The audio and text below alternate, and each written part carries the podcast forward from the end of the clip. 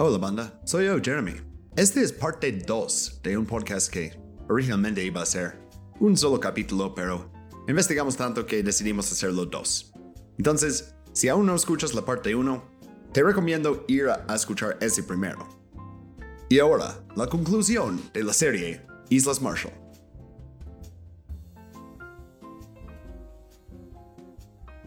Sí, eh, bueno, para empezar, el primero de noviembre de 1952 eh, se detonó tras una posibilidad de retrasar la prueba la bomba de Ivy Mike. El detalle con esto, yo me di cuenta, o sea, investigando como esta parte ya de las pruebas y todo esto, Castle Bravo y demás, mm. eh, eh, tenían mucho, mucha bronca a veces, o sea, con retrasar las pruebas por justo el clima del Pacífico.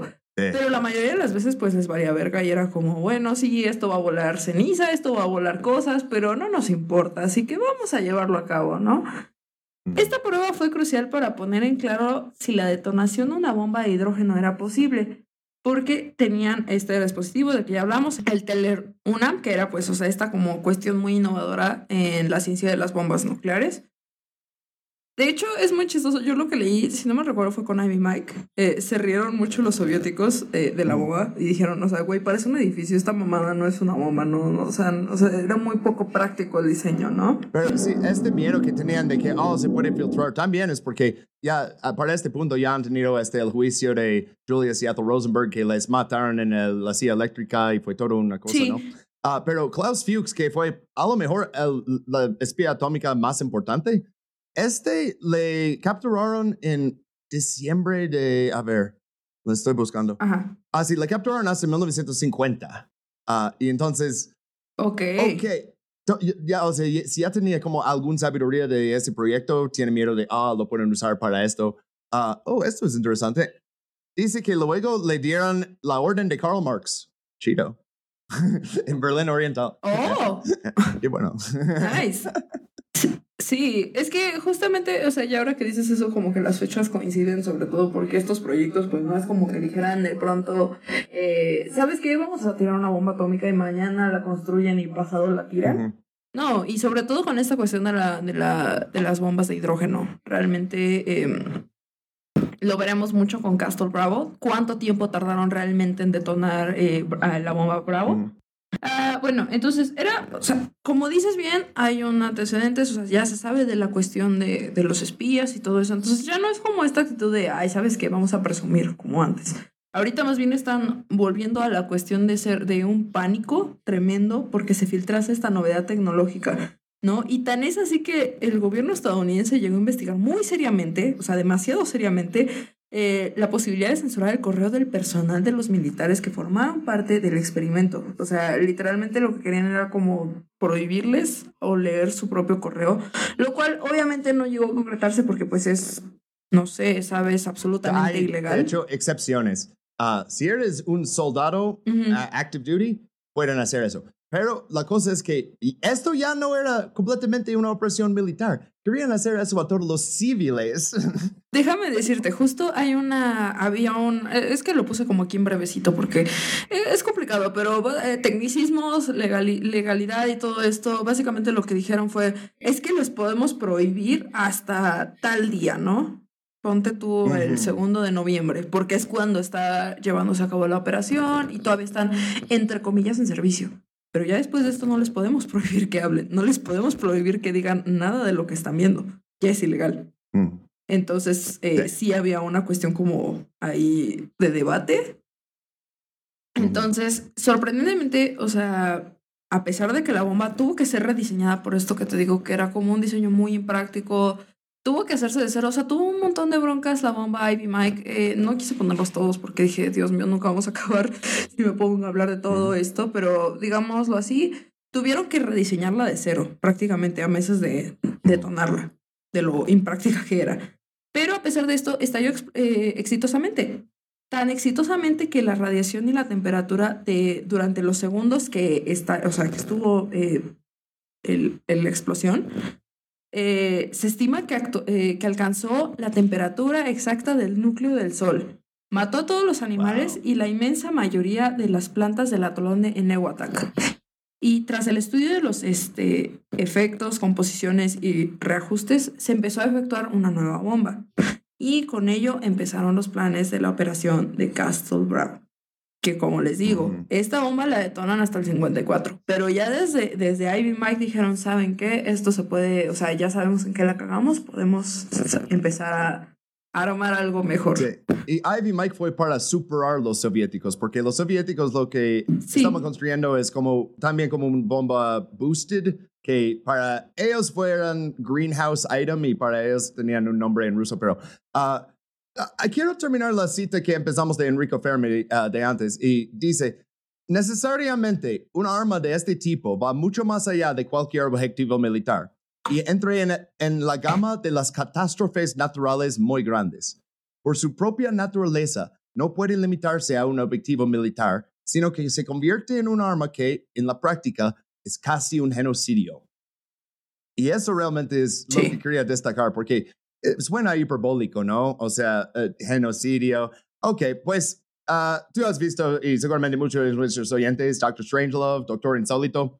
No, uh, y esto que destacan del mando aéreo estratégico con La Paz es nuestra profesión. Eso realmente existía y utilizaban todavía por un rato este B-29 y así, luego B-36, luego B-52, etc. Pues Uh, su comandante en ese entonces no era Jack Ripper, era el autor del bombardeo incendiario de Japón y también un hombre que dijo que si Japón habría ganado la guerra, que él habría sido este, juzgado como criminal de guerra.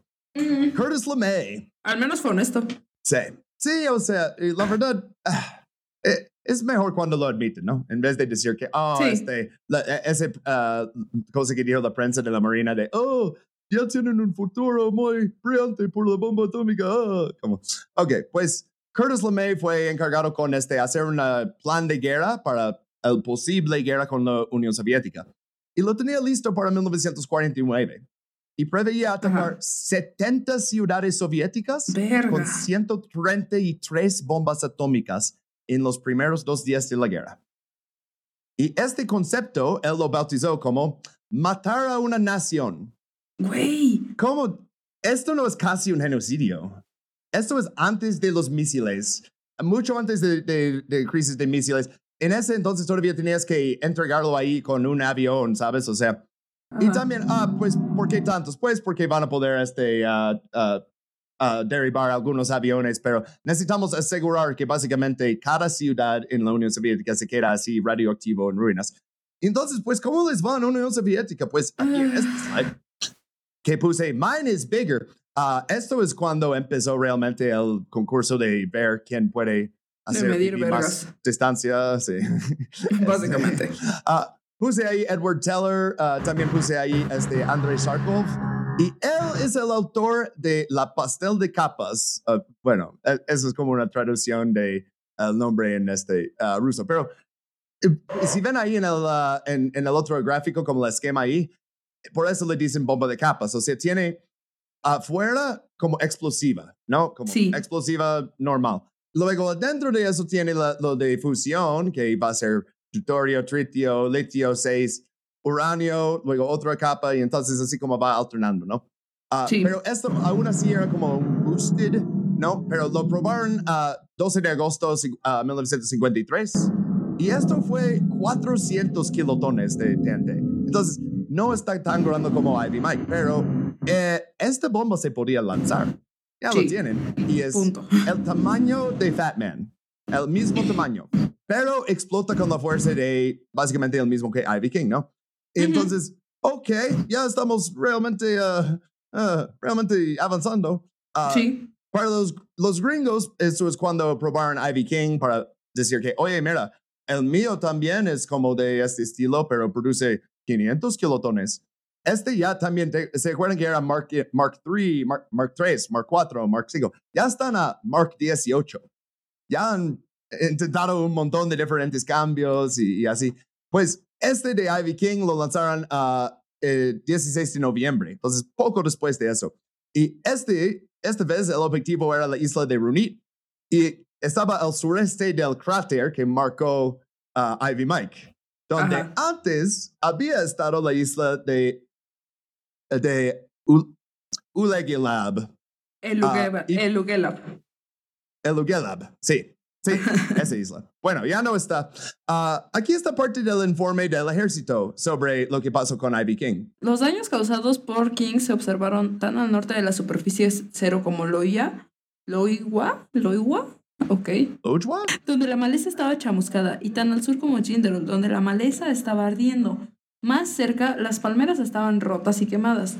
Gran parte de los escombros de los objetos de la, eh, de la superficie estaban en el propio Runit, con postes eléctricos derribados y ardiendo y charcos de agua estancados a 400 metros al borde de la laguna. Al parecer el chorro de aire sobre el arrecife del extremo norte de la isla había empujado el agua del mar así. ¡Wow! ¿Te acuerdan de eso de lagunas radioactivas y como es muy difícil una vez que el agua se mete? Ups, pues ah, había un chorro de aire, no sé por qué, pero esta laguna también era radioactiva. Otra isla desaparecida, más radioactividad vertida en una laguna, ¿no? Ah, siguen destruyendo, Pero ¿quién le importa? Claro. sí, pues siguen destruyendo islas, pero, ah, pues pueden encontrar nuevas. Oh, Claro. ¿sabes qué? No hemos utilizado bikini desde 1946. Y este de Eniwetok, la verdad, ya valió madres. Aparte, pruebas termonucleares van a ser mucho más grandes. El el campo base Sí. permanente limitaba todos los sitios. Solo podían lanzarlo en la zona extrema norte del atolón. Y este ya tenía mucha radiactividad. Y esto va a arruinar todos los datos sobre contaminación nuclear. Oye, si ya está contaminado, ¿cómo vamos a saber que han contaminado lo hacemos con esto? Ah, entonces, ah, también se dieron cuenta que ah, no estaban muy seguros de lo que ocurría con estas pruebas porque jamás alguien había probado esas bombas y no querían dañar nada de su precioso equipo porque cuando dañan los equipos, esto les retrasa meses, o sea, ya había pasado varias veces. Claro. Oh, en, en Crossroads Able dañamos este, a los barcos que tenían los sensores. Ivy Mike, de hecho, estaba leyendo sobre los sensores que construyeron y tenían que poder transmitir todo por radio en como menos de un, un millón, un fracción de como un millón de un segundo, porque es como, ok, va a recibir estos neutrones y rayos X y ¡puf! lo va a pasar y ya va a ser polvo después. O sea, Sí. como ya. Sí. Ah, pues en- entonces dieron- se dieron cuenta que, ok, hay que cambiar de sitio. Para Operación Castle, que va a ser siete pruebas, Bravo, Union, Yankee, Echo, Nectar, Romeo y Poon, van a regresar al bikini. Y aquí tenemos el siguiente Eh. slide del, del momento masculero de esa historia. sí, es horrible. Eh, como les dije, o sea, finalmente eh, creo que creo que les quiero enfatizar un poquito la cuestión de Ivy Mike eh, para que se den como una idea de lo del potencial destructivo. Creo que ya lo hemos enfatizado mucho, ¿no? Pero igual no está de más decirlo. Eh, imagínense que una, es una bomba que literalmente alcanzó la temperatura del sol en, en, en la Tierra en un lugar, ¿no? Entonces, también ahí podemos empezar a ver por qué se quisieron mudar, o sea, quisieron mudar los experimentos como a otro atolón y todo esto, porque también el tema con, con Bravo específicamente, que es como la primera de todas esta serie de bombas, es que no tenían como tanta idea de, de, de su alcance. Se estimó en 6 megatones, pero ya veremos, ya veremos que no fue así. Bueno, entonces Bikini fue el atolón seleccionado para esta prueba nuclear. Por supuesto, o sea, no fue la única decisión de mierda que arruinaría la esperanza de vida de los habitantes de Marshall, eh, tanto como hasta 50 años después, porque, dato curioso, la esperanza de vida de las personas que viven en las Islas Marshall actualmente es de 60 años, más o menos. Sí, No. 60, 61 años. Esto es como, güey, como Zaire en crisis de SIDA bajo así. Wow. Sí, Increíble. O sea, piensa en cuántas eh, de, de- de las personas que nos escuchan, piensa en cuántos de sus familiares tienen 60 años y cómo se ven ahorita. O sea, muchos de nosotros, yo tengo tías de 60 años, todo eso, están muy sanas. Imagínate que se mueran a esa edad. O sea, imagínate el impacto para que una persona que actualmente puede ser muy sana a esa edad, se muera a esa edad. Entonces, o sea, se estimó esa zona de peligro solamente con base en las molestias que implicaba reubicar a las personas nativas de Rongelap y, Utri- y Utirik. O sea, no, no se tomó en cuenta porque esa es otra cosa en contraste con Ivy Mike. Ivy Mike tuvo un, digamos, radio de posibles daños mucho más amplio que Bravo. Cuando Bravo fue una bomba, o sea, mejorada.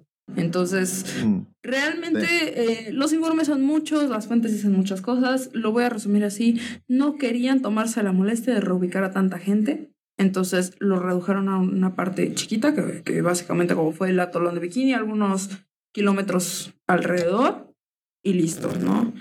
Eh, si les caía radiación o no, pues básicamente sería una cuestión de suerte, eh, un volado, como decimos aquí en México, por la supervivencia de esta gente. Y pues lamentablemente la negligencia no se detuvo ahí.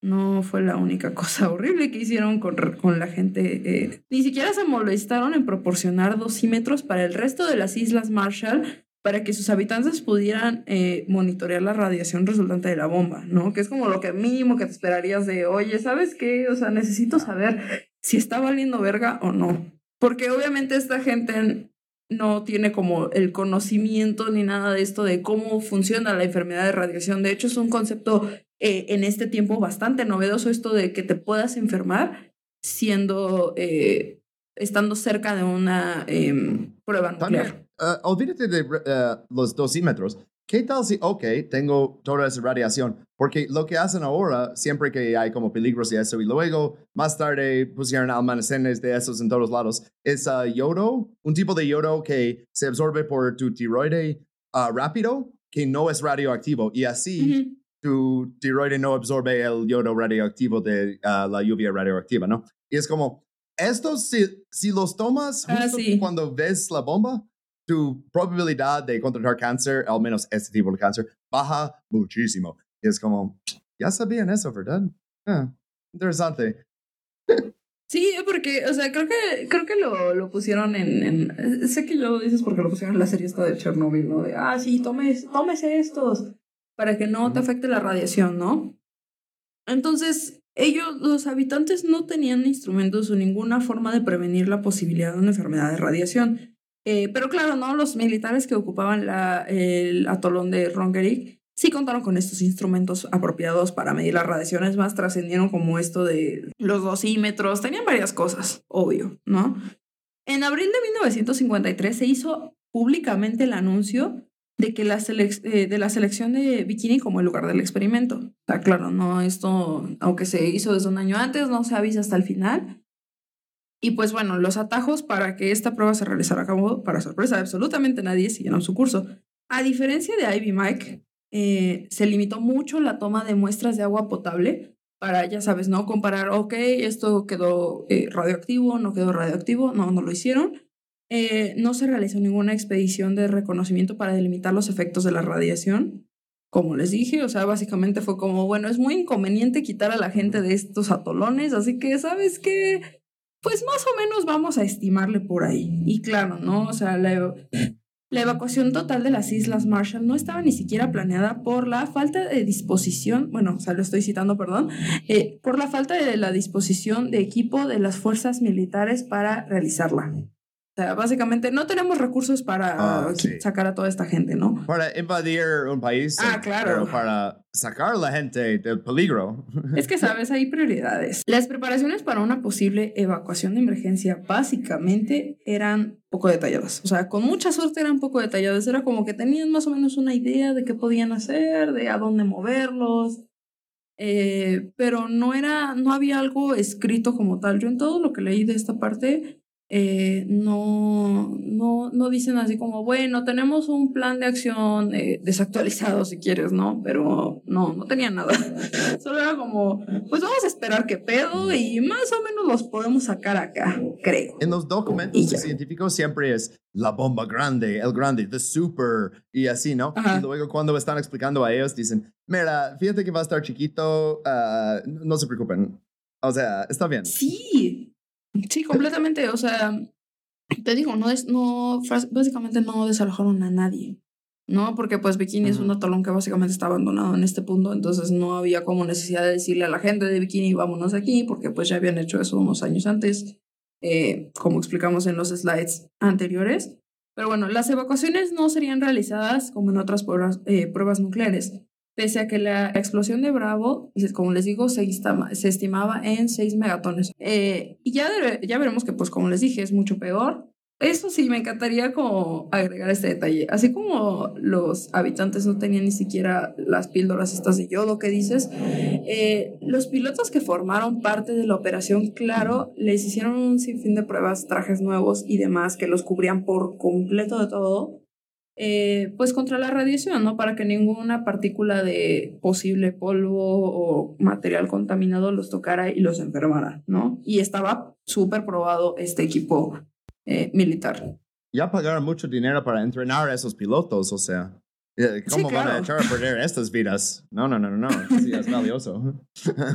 Esas vidas sí valen. Entonces, y claro, es muy chistoso porque hasta parece que el mismo eh, clima les estaba diciendo, por favor, no hagas esto.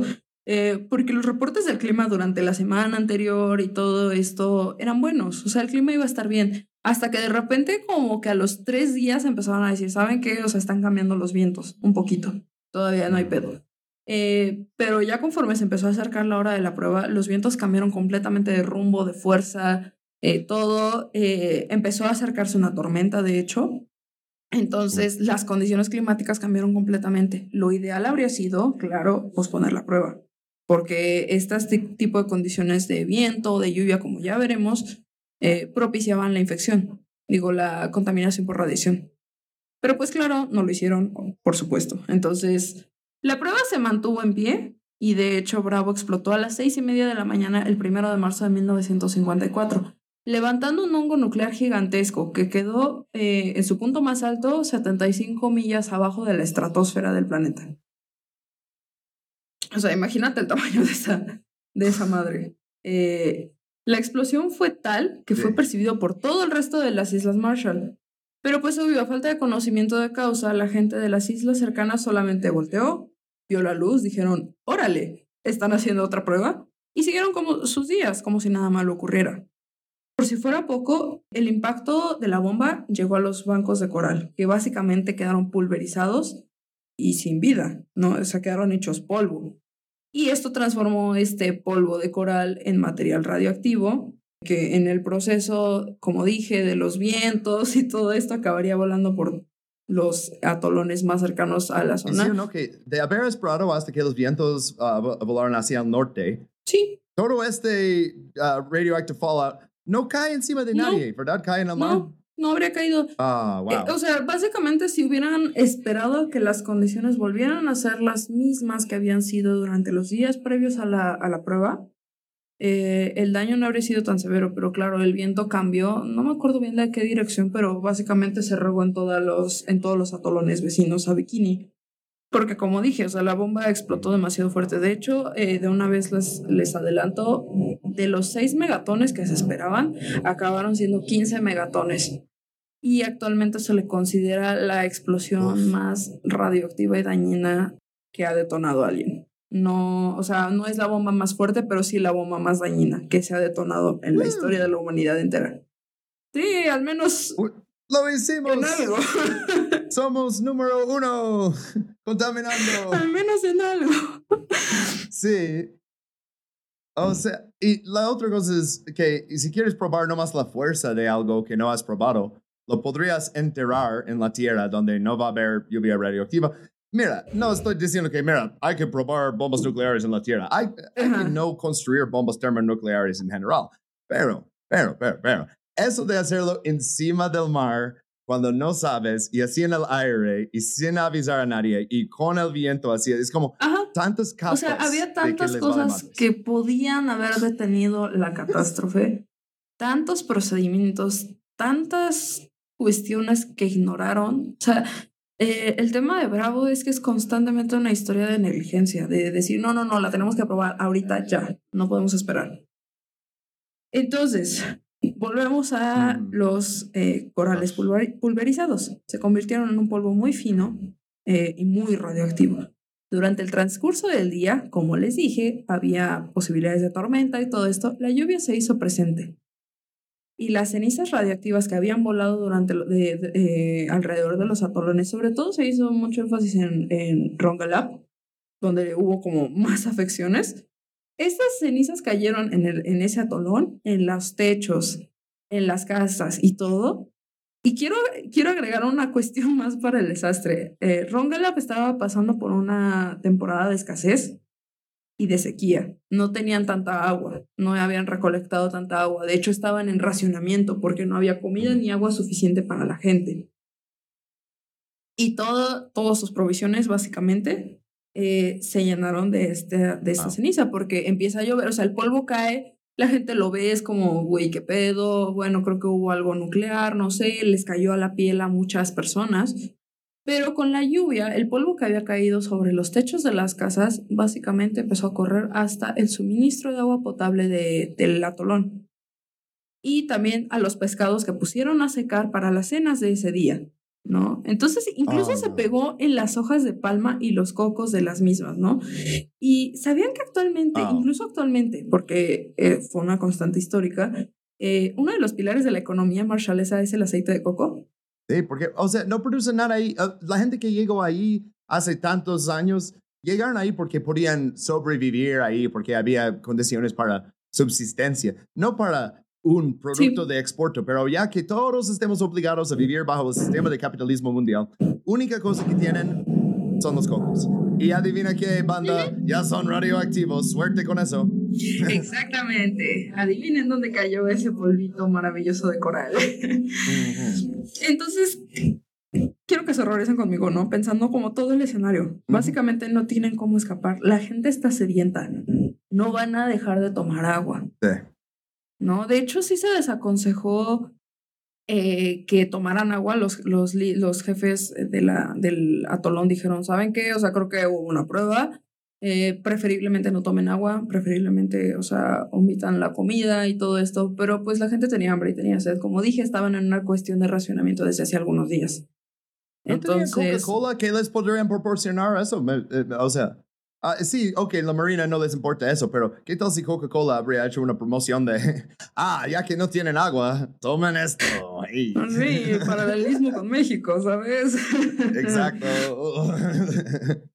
Pero claro, ¿no? O sea, los científicos que habían experimentado, eh, bueno, que estaban viendo como toda la prueba en un refugio de hormigón dentro del atolón de Bikini, estaban bastante seguros eh, básicamente era como que abrían tantito la puerta, ponían el dosímetro, ok, está muy alto, cerraban la puerta, se atrincheraron atrás de sacos de arena.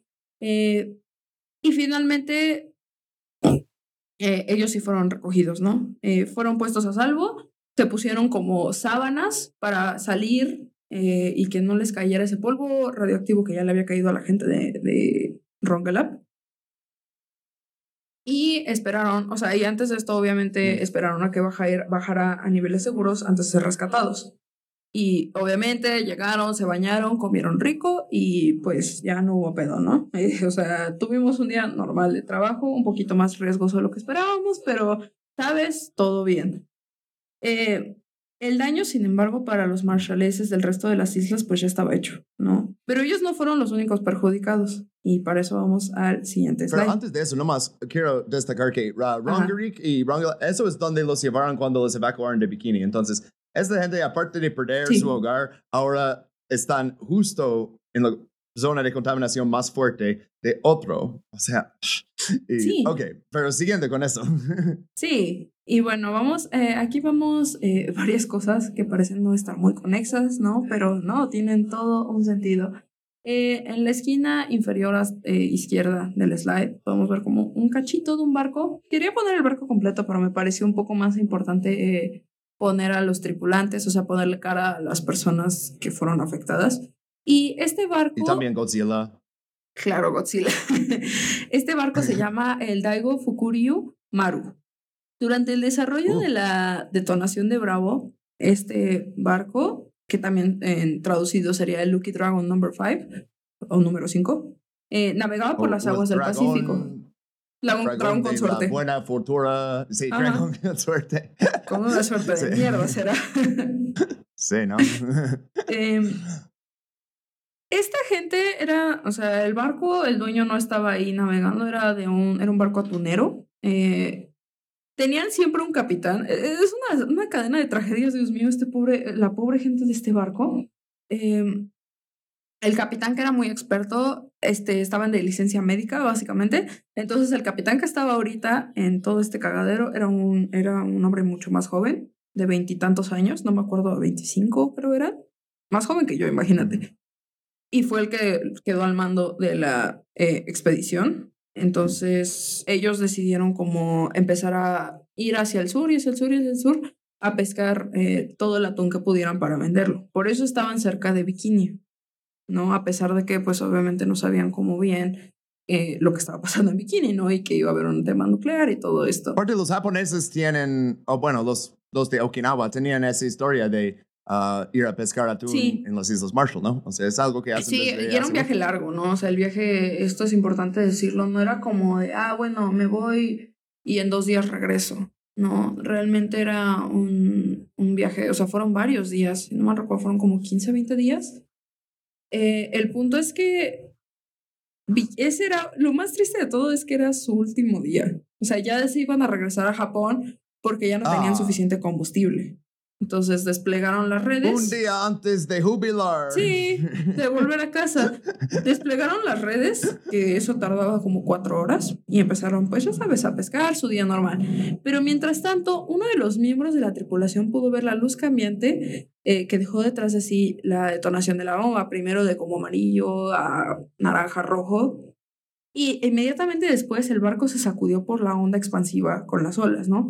Ante ello, pues el capitán y su maestro pescador, que era el miembro como, entre comillas, más experimentado de, del barco, supusieron correctamente que estaban en, un, en el radio de un área de explosiones, digo, de pruebas nucleares. Los dos hombres, quiero, quiero recalcar otra vez, no pasaban de los 30 años. Eran jovencitos, muy jovencitos. Es un barco de pesca. Ajá. Eh, no importa, pon los chamacos. Sí. Y se notaba que no eran completamente experimentados, ¿no? Porque pues habían terminado hasta Bikini, donde pues ya se habían conducido pruebas nucleares, o sea, y se desaconsejaba un poquito estar por esa zona por lo mismo, ¿no? O sea, no era la primera vez, como ya lo vimos. Eh, de inmediato empezaron a prepararse para navegar de vuelta a Japón. Un viaje de varios días de duración, como dije, con la esperanza de ponerse a salvo a tiempo de la prueba de bikini. Esperanza, pues que se quedó realmente muy corta su realidad. Era la tripulación de 20 hombres la que, o sea, tomó, eh, empezaron a recoger las redes, pero como les dije, se toma, se tardan cuatro horas en tirarlas. Imagínense al recogerlas ya con atún, eh, toneladas de atún y todo. Era complicado, pero así lo hicieron y regresaron como eso de las 9, 10 de la mañana. Sí, fueron, como las 9, 10. Pero cuando lo estaban haciendo y estaban en ese proceso de recoger las redes, o sea, subir el, el atún y todo esto, empezó a caer una lluvia de ceniza radioactiva sobre ellos que bañó la cubierta y más importante aún, a los mismos pescadores. Imagínate, de repente empezaron a, o sea, estaban recogiendo sus 330 redes y empezaron a ver como una eh, cosita gris que les caía a todos. Fue, la primera explosión con como Fallout, o sea, con ese lluvia radioactiva. Si antes estaban explotando eso, es como, oh, pues evita ese gran ah, columna de agua, ¿no? Pero eso de tener cosas en el aire y de que estaba tan lejos que podían ver nomás la luz, pero que todavía estaban en peligro. Jamás habían. No, y es que el tema es eso, que como le dio al banco de coral, o sea, no cayó en el agua, que bueno, huele el agua y vale madres, pero es agua. No, le dio al banco de coral y se pulverizó ese banco y se hizo polvo y ese polvo estaba pues muy radioactivo y voló a todos lados y por lo mismo de los vientos y todo esto pues acabó volando hasta, hasta el barco. Ajá. Real, esta es siguiente parte que eh, ya lo leí porque estabas revisando. ¿Realmente hicieron eso como si fuera nieve? Sí, sí, o sea, empezaron a ver la, la ceniza y fue como, ¿qué está pasando? ¿Qué es esto? Eh, muchos de ellos no tenían como, obviamente no tenían la idea de que era un polvo radioactivo. Entonces, ¿qué hicieron? Empezaron a abrir la boca o a tomar partículas del polvo para probarlo, para ver qué era. Como, como este de sí, justo. Bueno, no cabe en el slide. Yo a lo pongo ahí después, no sé, pero. En los uh, comentarios. Los que conocen el. Navidad de Charlie Brown, este, que empieza a caer la nieve y dicen, oh, es de buena suerte atraparlos en tu lengua. De hecho, qué bueno que dices de oh, lo de la buena suerte, porque incluso hubo uno de los, de los tripulantes que recogió el polvo creyendo que era un buen augurio y lo guardó en una bolsita. Ajá. Oh, no. Y muchos de ellos, quiero aclarar, no estaban no, no. tapados del todo. O sea, tenían, no tenían, eh, vaya, ¿no? Un equipo radioactivo o algo que los tapara del todo. No tenían las mangas descubiertas eh, o los pies les cayó en la cara. No, no, no era como, bueno, al menos tenían mangas largas o algo, ¿sabes? No.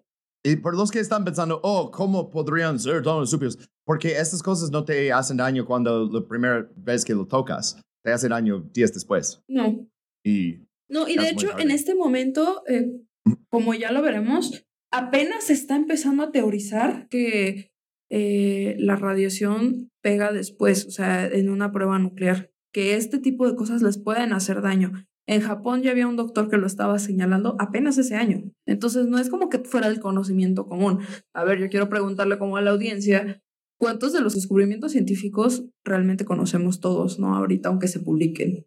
No, o sea, si no, nos, si no estamos especializados, no sabemos muchas cosas, ¿sabes? eh, E imagínate en esa época que tampoco es como que ahorita de, bueno, me meto a Twitter y, y sale la información, ¿no? O sea, me meto a Google de, oye, ¿qué pasa si estoy cerca de una bomba nuclear, no? Ah, bueno, escóndete. Ruega por Dios o algo, no sé, toma yodo. No, Ah, en ese momento no se sabía, hay mucho que no se sabe, porque apenas es una tecnología relativamente nueva. No Mm. tiene ni nueve años, tiene nueve años la bomba atómica, más o menos. Sí. Y también, haz de cuenta que todos empiezan a, a enfermarse. No van a pensar, oh, es por ese ah, polvito que nos cayó. Van a pensar que, ah, sabes que a lo mejor este, comimos algo mal. Y aparte, cuando estás en un barco, si uno se enferma, los demás se enferman. Sí. como- o sea, incluso una vez que empiezan a tener síntomas, ni van a saber. No, O sea, de hecho, en el viaje de regreso, que eran, si no mal recuerdo, ah, mira, 10, eh, 11 días, dos días. Ajá. Oh, wow, ya, sí, 11. Oh, sí. Ajá. Wow. tuvieron tiempo de enfermarse. Ellos no se empezaron a preocupar, tuvieron síntomas de la, de la enfermedad esta de irradiación, como vómitos, diarrea, náuseas y una sensación muy rara de quemazón en la piel. Hasta ahí todos estaban como, bueno, no hay tanta bronca, eh, puede que no, como dices, ¿no? Puede que sea una enfermedad del mar, disentería, algo, ¿no? Pero para el 12 de marzo varios miembros de la tripulación empezaron, o sea, a peinarse y todo esto y se quitaban mechones de cabello. Como- y esto sí fue lo que les alarmó y dijeron, verga, creo que sí nos pegó y creo que, creo que ya valió madres.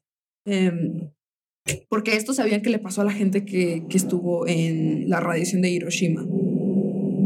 Entonces, eh, sabían que el que se te cayera el pelo a mechones era una muy mala señal cuando habías estado cerca de una, eh, de una explosión radioactiva. ¿No? Entonces, el daño ya estaba hecho. Pero las noticias aún no habían llegado a Japón porque ellos estaban lejos.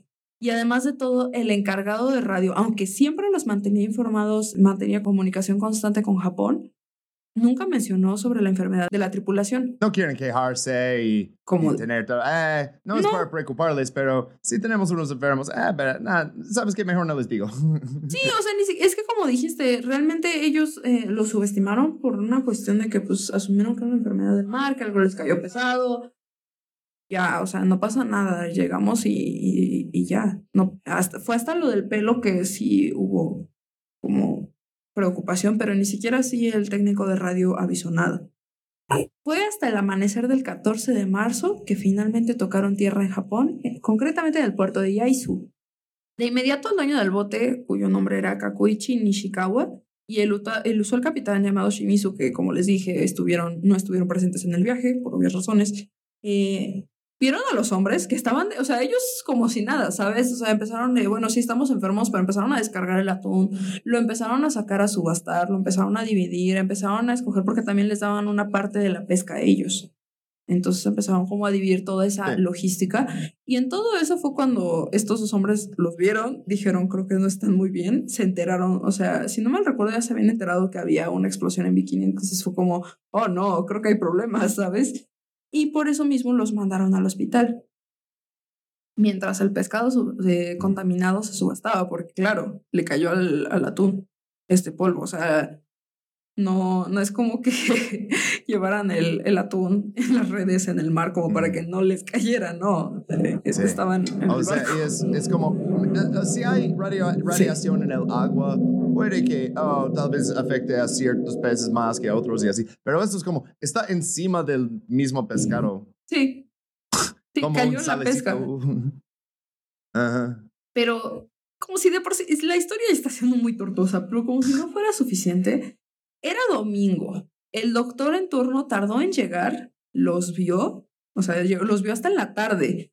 Y en inicio creyó que el daño no era tan grave, era como, bueno, sí, sí tienen una cuestión de enfermedad de irradiación, les tomaron muestras de sangre eh, y todo esto, pero dijo, pero no creo que sea tan grave realmente. eh, cuando fue, o sea, realmente lo subestimó mucho. Fue solamente la insistencia de Nishikawa y Shimizu por la salud de, lo, de específicamente eh, dos hombres que tenían como, estaban en peor estado. Realmente fue por todos, pero específicamente estos dos hombres les preocuparon muchísimo. Eh, que fueron referidos con un hombre llamado Masao Suzuki, eh, que si no me recuerdo estaba en Tokio. Y él casualmente había sido quien, como les dije, apenas acababa de publicar esto, eh, a- casualmente había hablado de los efectos radioactivos en la gente expuesta a pruebas nucleares, hace muy poquito. Entonces, era una persona que sabía. Eh, la historia del navío no se conoció hasta el día 16 de marzo. O sea, imagínense, ya vamos, ¿cuántos días vamos contando? Y durante esos días hubo venta de pescado, Uf. de ese pescado. Este, a ver, Castle Bravo, ¿dó- ¿qué día fue? Creo que eh, el primero de marzo. El oh, primero de entonces es marzo. fácil de, de- de calcular. Entonces sí, dos semanas. Y ya está en todos lados esto hoy. Y aparte que está en comida, porque si es algo como, oh, tenemos este acero que fue contaminado, ok, pero güey, está en la misma Sí. pesca. En la comida que está siendo subastada en el mercado de mariscos de Yaizu. Entonces, gracias a que la historia se conoció el 16 de marzo, ni siquiera con tanta alarma, solo fue como, oh, miren, pasó esto con, con este barco eh, pesquero y llegaron, pero, o sea, hay dos personas enfermas, pero no tanto pánico todavía, ¿sabes? Pero eh, justamente el 16 de marzo, el profesor Takanobu Shiokawa, que era de química en la Universidad de Shizu- Shizuoka, que era muy cerca de ahí, tomó, uno de, tomó algunos de sus contadores Geiger, otros instrumentos, se equipó y se fue al mercado de Yaizu. Y pues ya se imaginarán, ¿no? ¿Qué resultados arrojaron estos instrumentos una vez que los acercó, déjate del pescado, al maestro pescador? O sea, lo acercó una persona. oh, Y esa madre ¡Pum! Y empezó a acercarlos al pescado, los interrogó, les dijo qué pedo y así.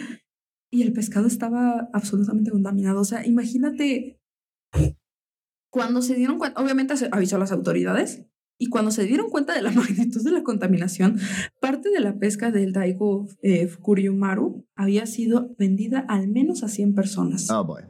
O sea, ya en ese momento tomaron lo que quedaba, lo enterraron en chinga eh, y empezaron a buscar a la gente. Pero para esto mucha gente ya había comido, Eh, ¿sabes? O ya se estaba preparando. Se dio un aviso en el periódico sobre el hallazgo y la gente dejó de comprar. Fue un pánico tal que la gente dejó de comprar no solo el atún, sino prácticamente todo el tipo de pescado. y en Japón. El pánico nacional creció. Ajá, eso es lo que iba a decir. ¿Sabías que el 90% de la dieta japonesa es marisco? Sí, o sea, es como el país más pescador del mundo, según yo. Ajá. Ajá. Oh, Imagínate. es como si, no sé, güey, aquí dijeran que el maíz es radioactivo, creo yo. ujú. Pues, Y ¿Qué? dijeras, no mames, güey, ya me eché una. ¿y cuándo salió Godzilla del, del mar de Japón entonces? Eh, nada más quiero rápido decir que para entonces también había parte de la pesca que ya estaba en Tokio. Entonces, sí hubo un pánico muy fuerte, no solo, no solo en Yaizu, sino en, en general. Se logró rescatar la pesca mandada a Tokio, se enterró también, o sea, no, fíjate que no encontré como que hablaran de los efectos posteriores, me imagino que no fueron pocos. Eh, y las pruebas en hospitales ya para este momento habían mostrado que toda la población estaba muy, digo, la población, la, la tripulación era muy radioactiva, ¿no?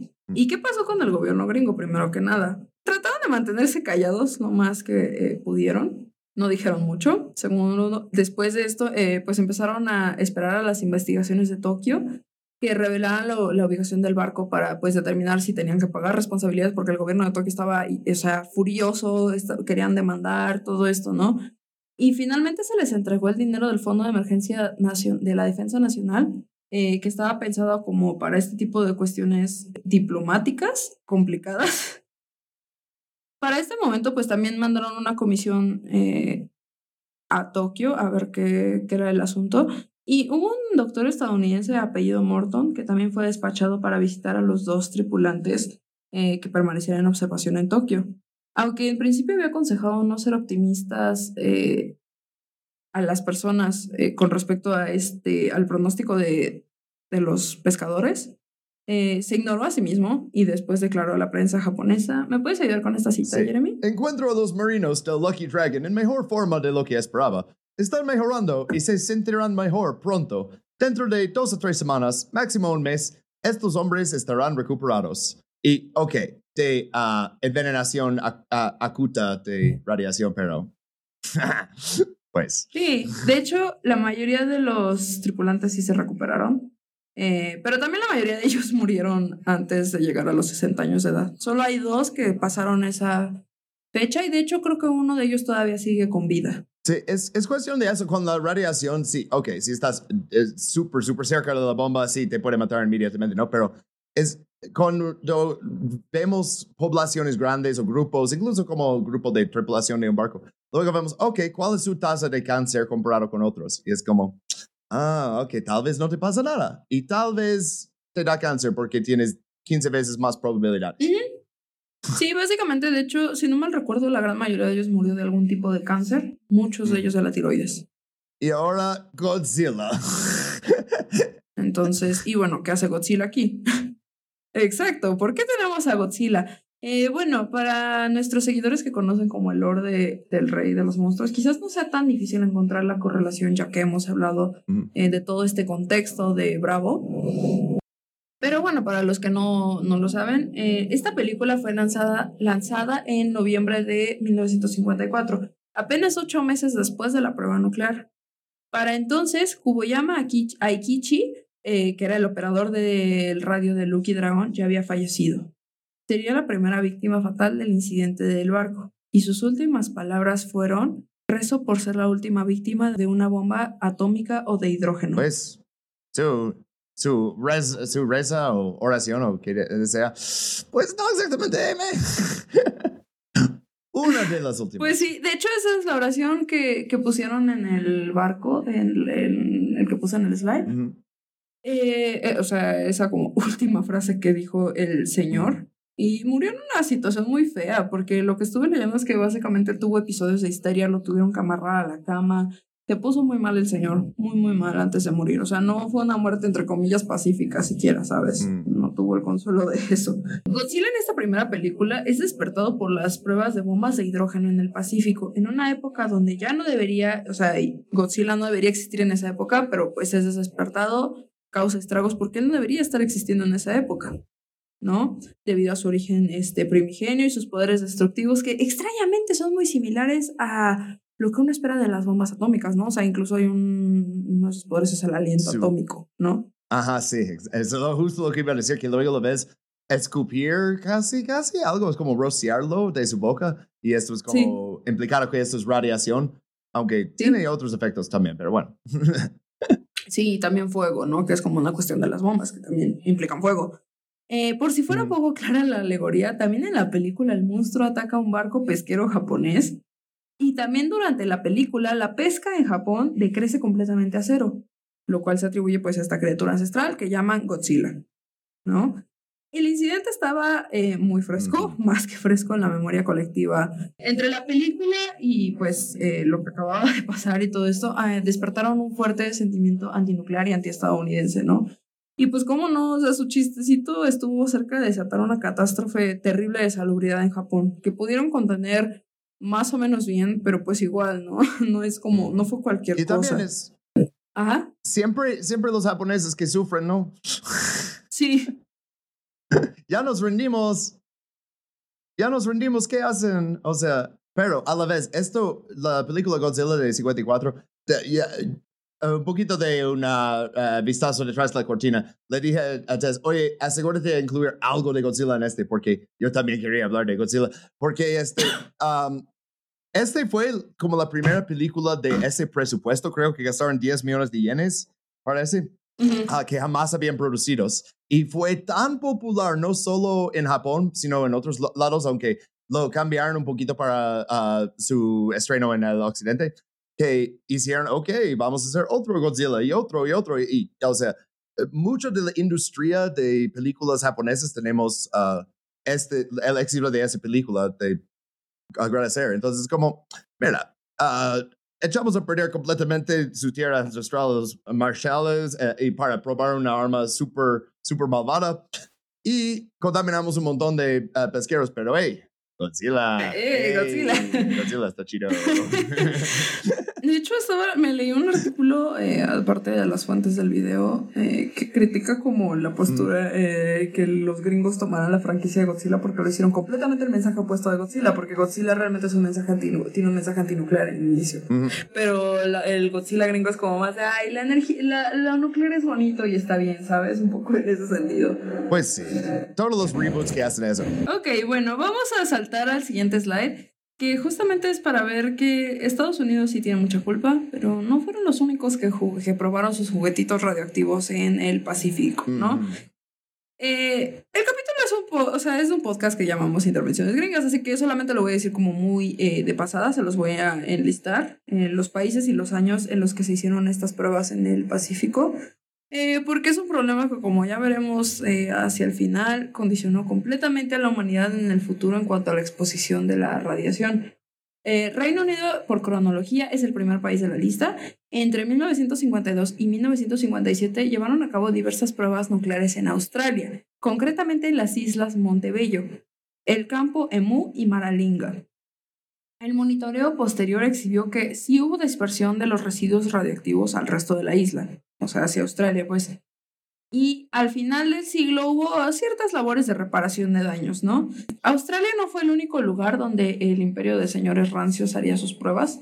Eh, Kiribati y Malden también recibieron su dosis de radiación entre 1957 y 58 y todas las pruebas eh, se hicieron a altitudes que provocarían una lluvia radioactiva predominantemente global. Una suerte que no lo hubiera, pero sí. Todos los demás están lanzando bombas en el aire, ¿por qué nosotros no? Ellos tienen una grabación chida a enseñar a gente para espantarles. ¿Por qué yo no? Eh, sí, claro.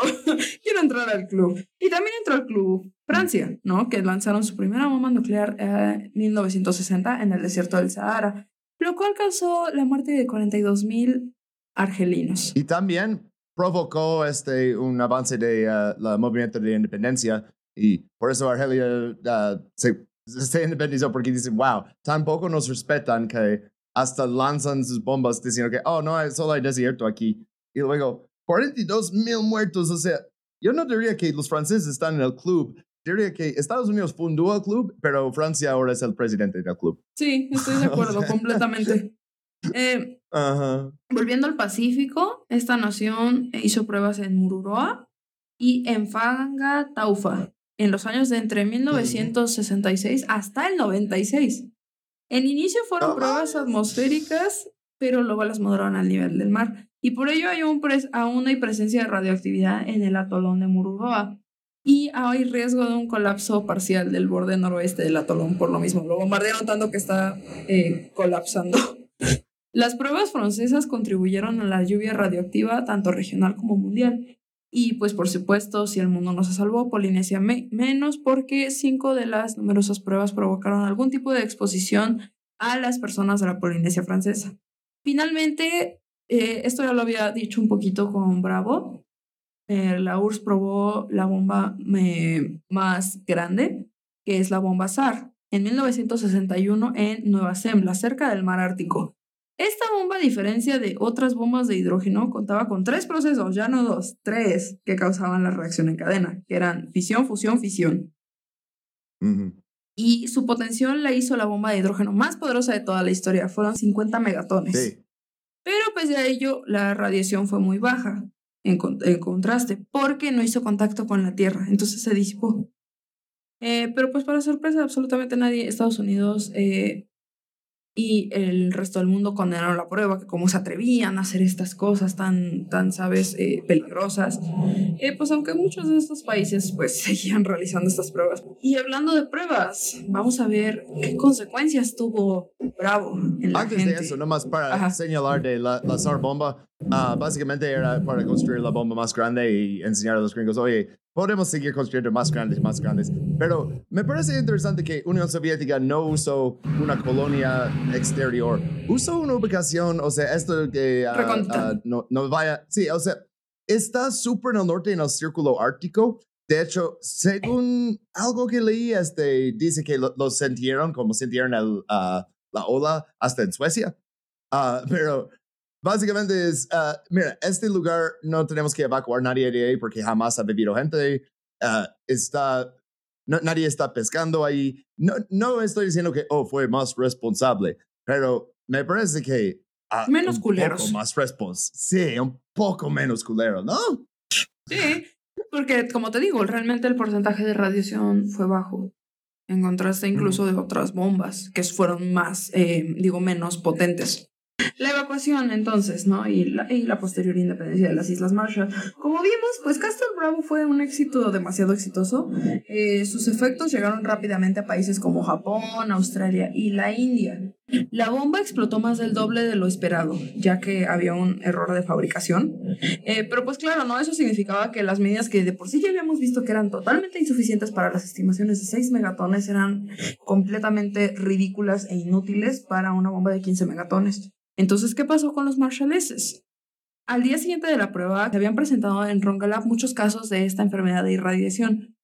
Hombres, mujeres y niños presentaron síntomas de diarrea, náuseas, vómitos e incluso muchos habitantes empezaron a mostrar picazones y quemaduras en la piel porque, como dije, llovió ese día y pues les cayó polvo. O sea, imagínate los mocositos encueraditos, ¿no? O sea, en, en sus shortcitos corriendo por la playa y todo, mientras les cae eso. O sea, no, no es un escenario bonito. Entonces, esta ceniza también, eh, bueno, Rongelap no sería la única isla que experimentó los efectos de la ceniza. También llegó a Rongerik y a. Eh, Rongelap, Rongelap y Rongerik fueron entonces, o sea, evacuadas de, dos días después.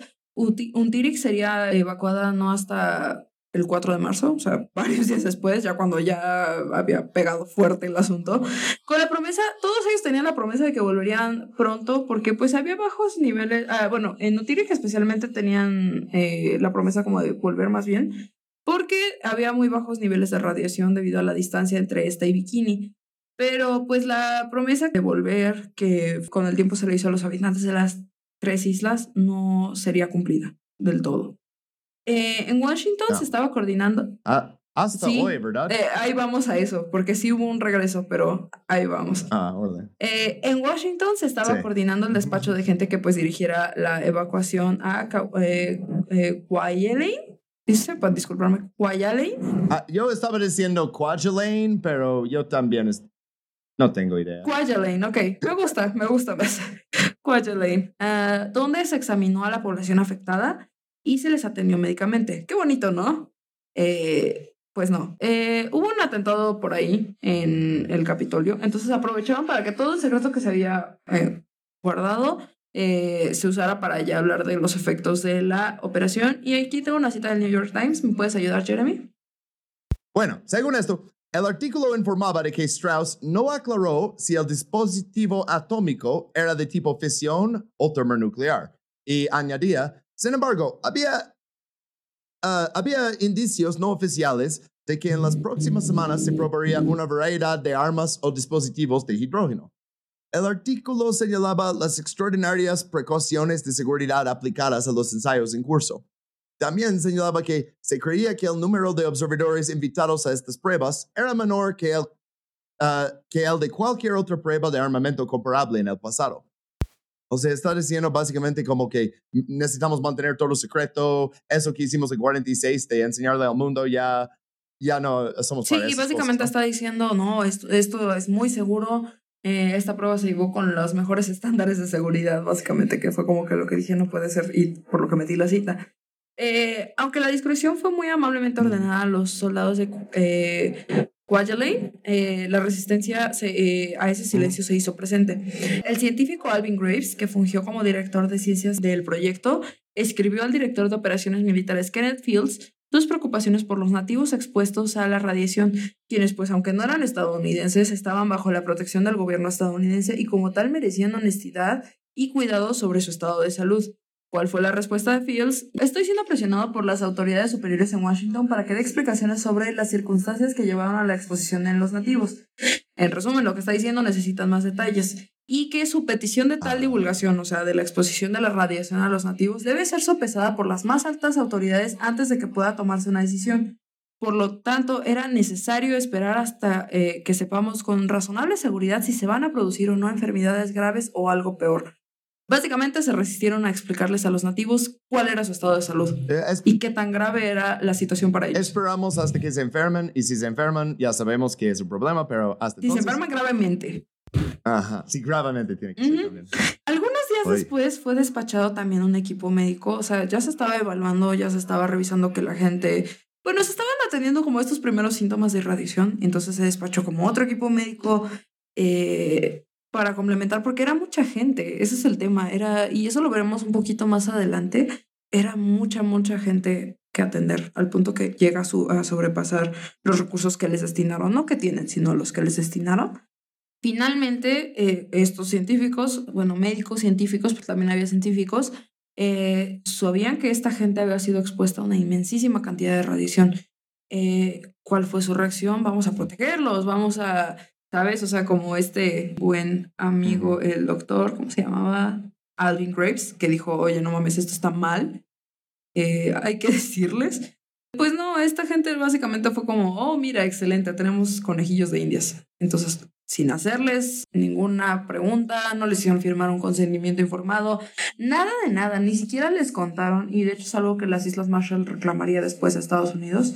Empezaron a tomar eh, muestras y todo esto para estudiar los efectos de la enfermedad de irradiación en la gente. Mientras tanto, los marshalleses, además de estar enfermos y contaminados, básicamente estaban pidiendo volver a sus hogares porque cuando se los llevaron, les dijeron van a volver, llévense solo dos maletas, solo les dejaron llevar dos maletas, eh, dejen a sus puercos, sus pollos, sus perros, todo. Y, y ya, nada, vámonos. Entonces la gente ya quería volver por esos animales porque muchos de esos animales eran como su sustento, sobre todo hablando como de puercos, eh, gallinas y todo esto. Y además de todo, habían dejado muchas posesiones valiosas enterradas o guardadas en sus casas y querían regresar por ellas. Pero pues obviamente no fue el caso. Sin embargo, esta no fue la única ocasión que evacuaron a los marshalleses. La gente insistió muchísimo en volver, ¿no? Los residentes de Bikini y Rongelap, que habían sido desplazados, eh, y se les permitió regresar paulatinamente a sus hogares. Wow. Pero básicamente Ya no hay peligro, chicos. sí, eh, no hicieron muchas medidas. Fue como, bueno, ya hicimos algunas medidas como por encimita. Parece ser que no hay radiación, pueden volver a casa. Ujú.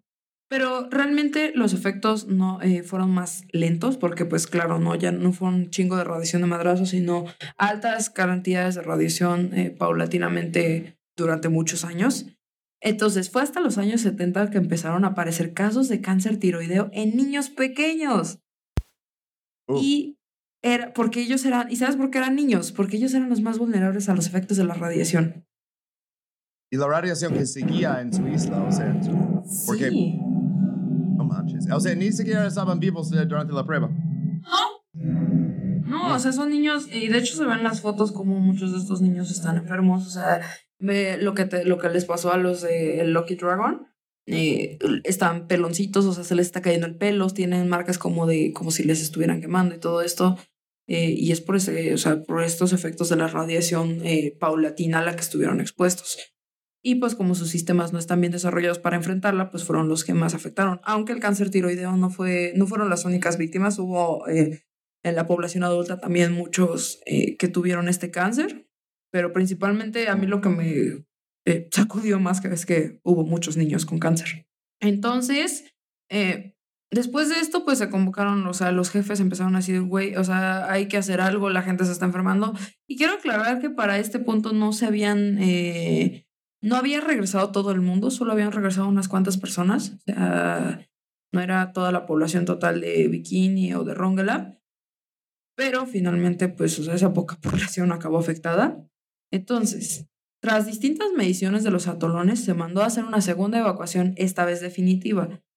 Fue en 1978 cuando Estados Unidos ejecutó una operación de reubicación definitiva de los habitantes de Bikini en la O isla sea, Kili. 34 años después de la bomba. Sí, Cuando finalmente. dijeron ya, ya no pueden regresar, definitivamente. Y, y es que, o sea, entiendo, entiendo por qué la gente quería volver, ¿sabes? O sea, estaban sus cosas ahí y fueron muy insistentes en regresar.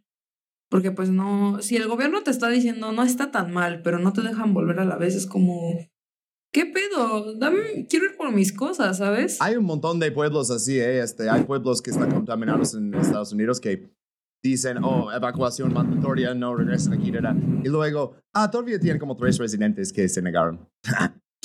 como que, no, ah, ah, yo me quedo aquí, ya, bye.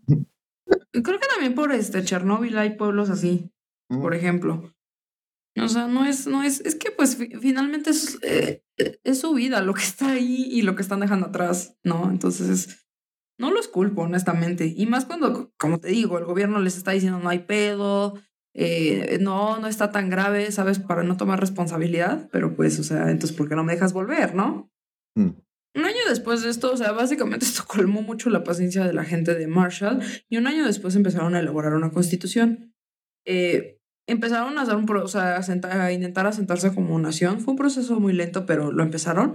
Eh, decidieron de forma democrática entre los líderes eh, condicionar a Estados Unidos a seguir ofreciendo apoyo económico y garantizar la protección militar del conjunto de las islas a cambio del uso del atolón Kwaj- eh, Kwajalein Ujú. para pruebas de misiles. Eso que hicieron del Reagan Test Site y así, ¿no? De, entonces, ok, ustedes Ujú. nos dan dinero y seguridad y ah, cosas médicas, etc. Y a cambio pueden seguir probando misiles. O sea, ¿qué crees? ¿Que Sí, querían, solo esta isla atolón. querían probar los misiles o es como, es la única opción que tienen que ofrecer, ¿verdad? O sea, Sí, sí, básicamente fue como, pues ya están, este atolón ya lo tienen cagado porque ese atolón era donde habían hecho, si te acuerdas, eh, un poco unos años antes había sido como eh, la, la evacuación ah, de la gente de Rongelap, de, de, ay, ¿cómo se llama? Ron, eh, Ronderich y todo esto. Entonces, básicamente pues ya era un atolón que ya estaba súper eh, manoseado por los gringos, digámoslo de una forma. Entonces dijeron, pues ya, güey, o sea, ya quédatelo, no me importa, pero eso sí, garantízame seguridad y garantízame eh, apoyo económico para la gente que tú enfermaste, ¿no? Eh, ujú. durante ese periodo también, las Islas Marshall levantaron un proceso legal en contra del gobierno estadounidense para obtener remuneración por los efectos de la radiación en los Marshalleses. Y sorprendentemente le soltaron el dinero. Eh, pero pues claro, ¿no? Las cosas no son demasiado buenas. O sea, creo que en todo este punto es como, ajá, ¿y dónde viene el pero? ¿No? Porque están... Ajá, sí, como, ok, les van a pagar, les van a hacer todo eso y ¿por qué estamos haciendo un podcast de ello? Y, y- y se hicieron responsables. Sí, son muy amables, ¿no? Qué chidos ¿Verdad, son. verdad, verdad? No, no. No, no. Los años pasaron y fue hasta 1986 cuando las Islas Marshall junto a Micronesia y Palau eh, eh, firmaron el Pacto de Libre Asociación que les daría la independencia a los territorios de fideicomiso.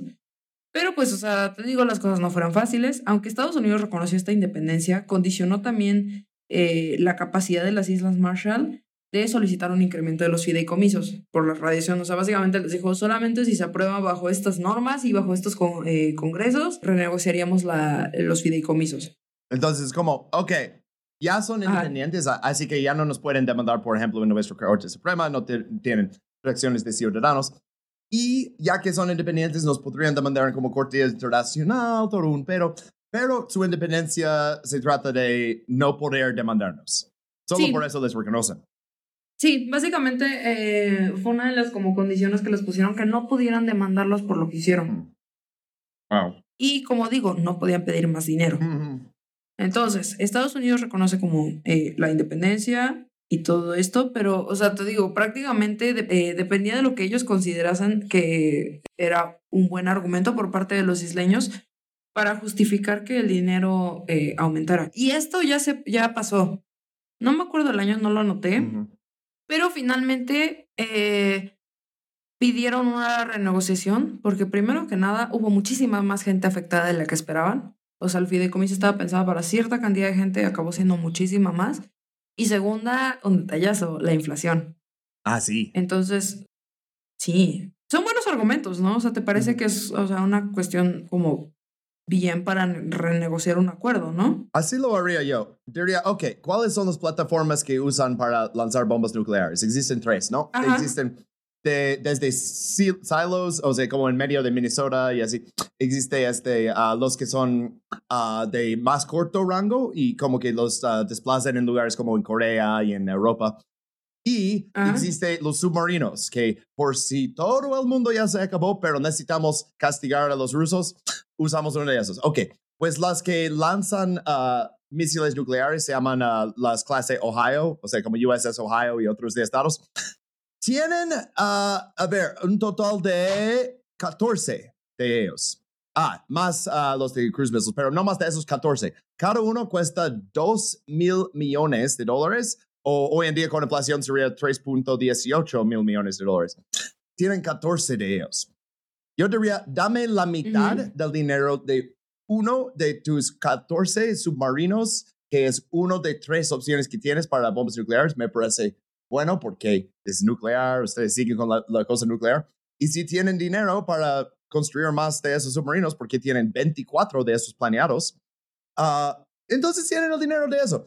Pero no, jamás puedes hacer ese argumento porque dicen que no es relevante. No, tienes que presentar los hechos del caso. Oh, solo hablo de cosas relevantes. Y es como, güey, eh, eh, tienen el dinero, Sí, suéltalo. y de hecho, de hecho, eh, ese descubrimiento de que había más personas afectadas y la inflación, así como eh, el descubrimiento de aún mayores problemas de radiación de los estimados, no eran excusa suficiente para que Estados Unidos se hiciera cargo.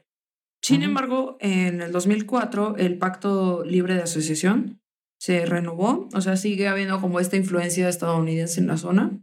De hecho, su moneda es el dólar estadounidense. Y hasta el 2050 no será que las Islas Marshall mantendrán su complicado trato con Estados Unidos, en los que básicamente es como, pues ya que, güey, protégeme, es lo que, único que me queda después de todo el cagadero, ¿no? Pero eh, ellos no pueden demandar. O sea, ya lo intentaron, pero básicamente los ignoraron. Entonces, no hay que confiar en el gobierno, ¿verdad, Jeremy?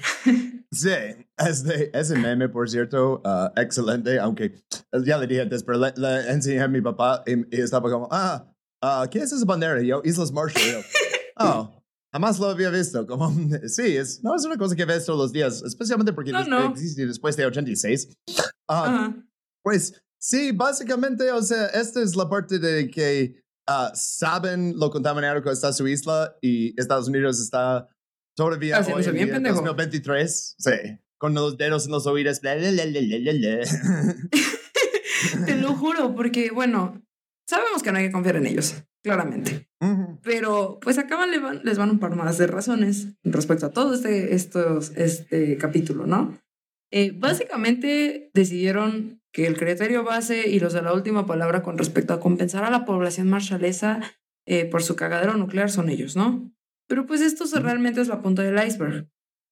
Los marshaleses de Newatak han sido abiertos con las preocupaciones de un domo de concreto que se llama el domo Runit, eh, que está siendo utilizado para contener los residuos nucleares tra- tras todo el cagadero del siglo pasado, eh, porque creen que este no va, a eh, no va a resistir y va a colapsar, contaminando así toda la laguna del hogar. Eh, Oh. Es un domo de concreto, básicamente, entonces es como pensado para eh, los residuos eh, nucleares, pero por lo que entendí lo hicieron como muy al chingazo y, aunque la gente les dijo desde un pr- primer momento así como, güey, esto no va a ser suficiente, pues básicamente le siguen haciendo como el tremendo gaslighting de la vida de, no, no, ¿qué dices? No. Eh, y ¿Cuál ha sido la respuesta del gobierno estadounidense ante todo esto? Pues lo averiguaremos en la siguiente cita. ¿Puedes eh, darle, Jeremy? Sí. Ah, no esperamos que la comunidad de Anomatak se siente más segura basándose en ese informe, ya que no contiene ninguna información nueva respecto a lo que han visto y en lo que no confían, declaró Ray Christian Moss, presidenta de la Comisión Nuclear Nacional de las Islas Marshall, un panel de supervisión de residuos nucleares y radiación gestionado por el gobierno. El informe no ofrece nada nuevo y es más o menos lo que esperábamos ver, dijo, lamentando la redacción por parte del Senado de una línea crítica en el mandato de la Cámara, que estipulaba que el Departamento de Energía proporcionara un plan detallando la retirada de los residuos radioactivos a un lugar más seguro y estable. O sea que incluso cuando les uh, dan un em- informe, reporte así, es como, ah, pero quitamos la parte más importante, ¿no? De, ah, que vamos a trasladar las cosas, eso no. Sí, básicamente. O sea, es como, eh, sí, está, hay un informe y todo, pero ustedes no saben de lo que hablan, porque claro, son personas. Eh, ya sabes, yo- tengo, yo tengo bastante, estoy bastante segura que hay una connotación racista en este tema. De, ay, sí, pero ustedes son indígenas del Pacífico que no están desarrollados. ¿Qué van a saber de armas nucleares, no? Oye, por 2050 que dijiste, ya estoy como sumando desde el último slide. Ya va a estar abajo del mar sus islas, ¿verdad? Ajá, básicamente. Ah, entonces son independientes una vez que cambio climática les ah, convierte Que en ya se fue a la verga todo. chido. Sí. Increíble.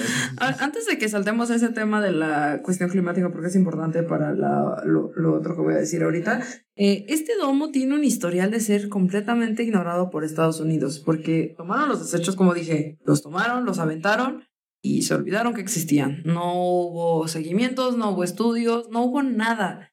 El domo ha, ha sufrido de constantes desgastes debido al calentamiento global, justamente, ¿no? Que ha subido el nivel, el nivel del mar y ha reducido su duración por esta cuestión de la erosión y todo esto, ¿no?